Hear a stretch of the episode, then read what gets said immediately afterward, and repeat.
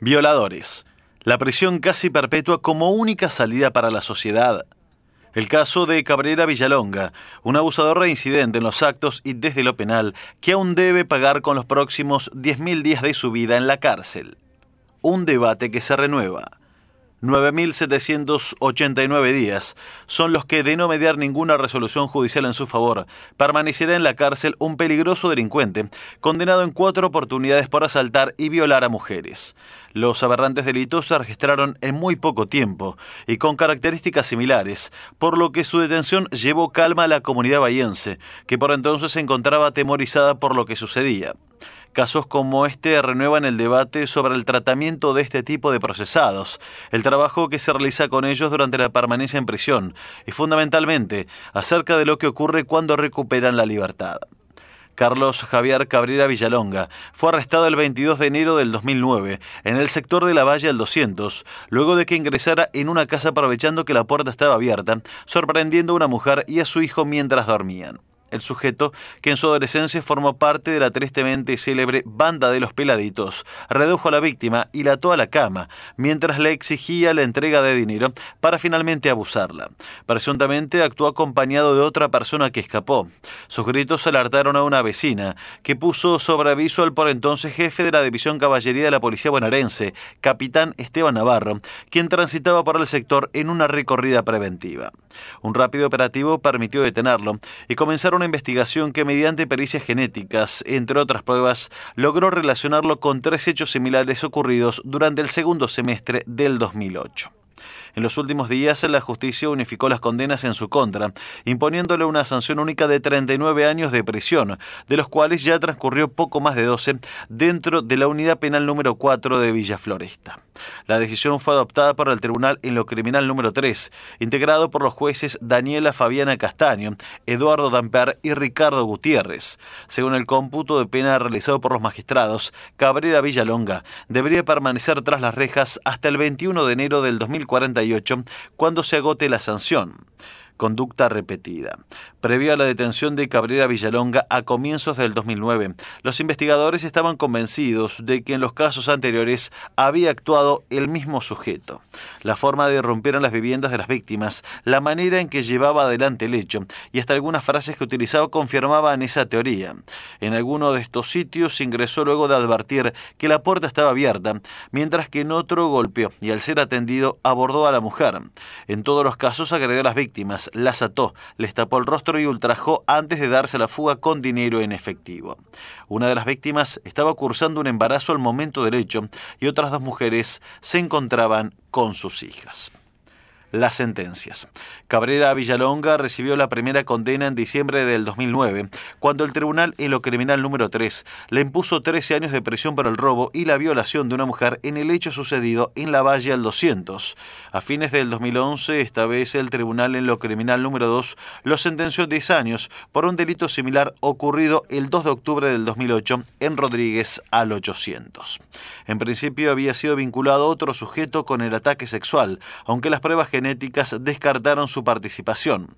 La víctima creyó reconocerlo y fue detenido, aunque a los pocos días recuperó la libertad por orden de la justicia de garantías. Tras la detención de Cabrera y los exámenes de ADN, quedó totalmente desvinculado de la causa. En este caso, los magistrados realizaron la primera unificación de penas, decretando una sanción de 19 años de cárcel. En 2013, otra vez a instancias del Tribunal en lo Criminal número 3, recibió una sentencia de 13 años por un hecho sucedido el 12 de agosto del 2008 en un departamento de la zona de Patricios al 200. Frente a esta nueva sanción volvieron a unificarlas y le impusieron una condena total de 29 años. El caso llegó hasta el Tribunal de Casación Provincial, que redujo en un año el monto.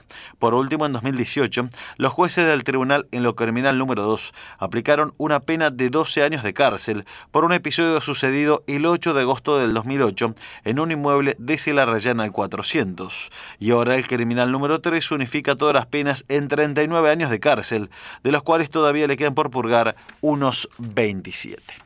El valor del ADN. La doctora Olga Erro, que en el momento de los hechos se desempeñaba como fiscal, investigó uno de los casos imputados a Cabrera Villalonga y manifestó que la pericia genética fue determinante. Fue una ola de varios hechos que sucedieron en aquella época, recuerda la abogada, al ser consultada por la nueva. Erro intervino por el episodio registrado el 2 de octubre del 2008 en Rodríguez al 800. Recuerdo que se produjo en horas de la mañana, cuando una persona golpea la puerta, ingresa por la fuerza y somete a la chica. El hecho fue espantoso y las consecuencias que le produjo fueron tremendas, agregó. También explicó que inicialmente había sido imputado otra persona, aunque las pericias determinaron que no tenía relación con el robo y el abuso. En primera instancia se detuvo un hombre que fue reconocido por la víctima fotográficamente y en rueda de personas. Al ver la foto de ambos, Cabrera Villalonga y el sujeto señalado inicialmente, notamos que eran prácticamente iguales, por lo que naturalmente se podía confundir. Posteriormente los estudios de ADN determinaron lo ocurrido control y posesión. El componente sexual no es la motivación, sino que actúa como un instrumento para ejercer poder y dominación sobre sus víctimas. Se interesa más en tener el control de ellas y su posesión, sostuvo la perfiladora criminal Vanessa García Carbone al ser consultada por la nueva. Respecto de Cabrera Villalonga, la profesional que se desempeña como jefa del equipo de análisis de la conducta criminal de Grooming Argentina y es autora del libro Perfil Criminal del Groomer, indicó que la agresión sexual se lleva a cabo con un grado de fuerza, donde ejerce control y dominación hacia la víctima, actuando sobre seguro debido a la utilización de ligaduras de manos y pies, reflejando el control ejercido. Según García Carbone, la firma del sujeto en los hechos también se observa a partir de conductas y acciones que se repiten. Sostuvo que actúa como lobo solitario, abordando a mujeres jóvenes que le resultan más vulnerables. Sobre este tipo de delincuentes manifestó que en su gran mayoría no padecen enfermedades mentales que los tornen imputables, como psicóticos alienados, pero sí presentan trastornos de la personalidad. Generalmente se trata de psicópatas antisociales, adoptan conductas dominantes sobre la víctima.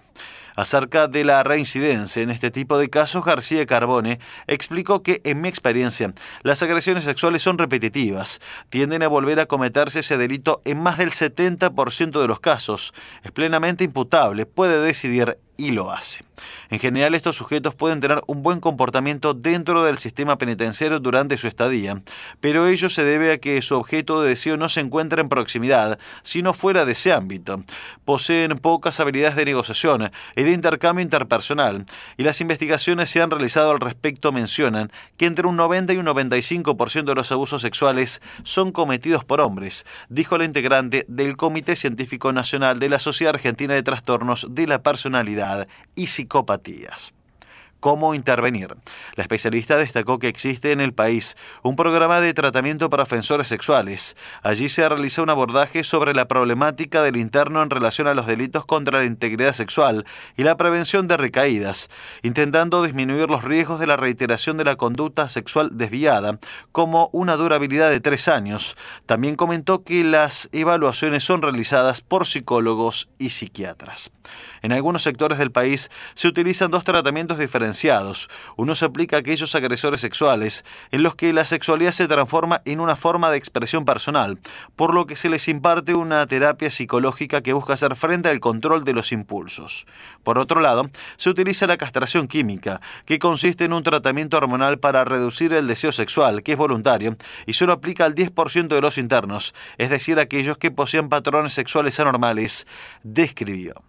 La investigadora forense del Observatorio del Cibercrimen en Cava concluyó que sin este tipo de programas podemos afirmar que son irrecuperables, tarde o temprano vuelven a delinquir. Y para comprobar que se los pueda insertar en la sociedad, será importante conocer los avances de estos programas en los lugares que los promueven, como corroborar su implementación a nivel nacional. Solo así podemos determinar la efectividad e impacto que poseen estos programas en la población carcelaria, cerró la profesional.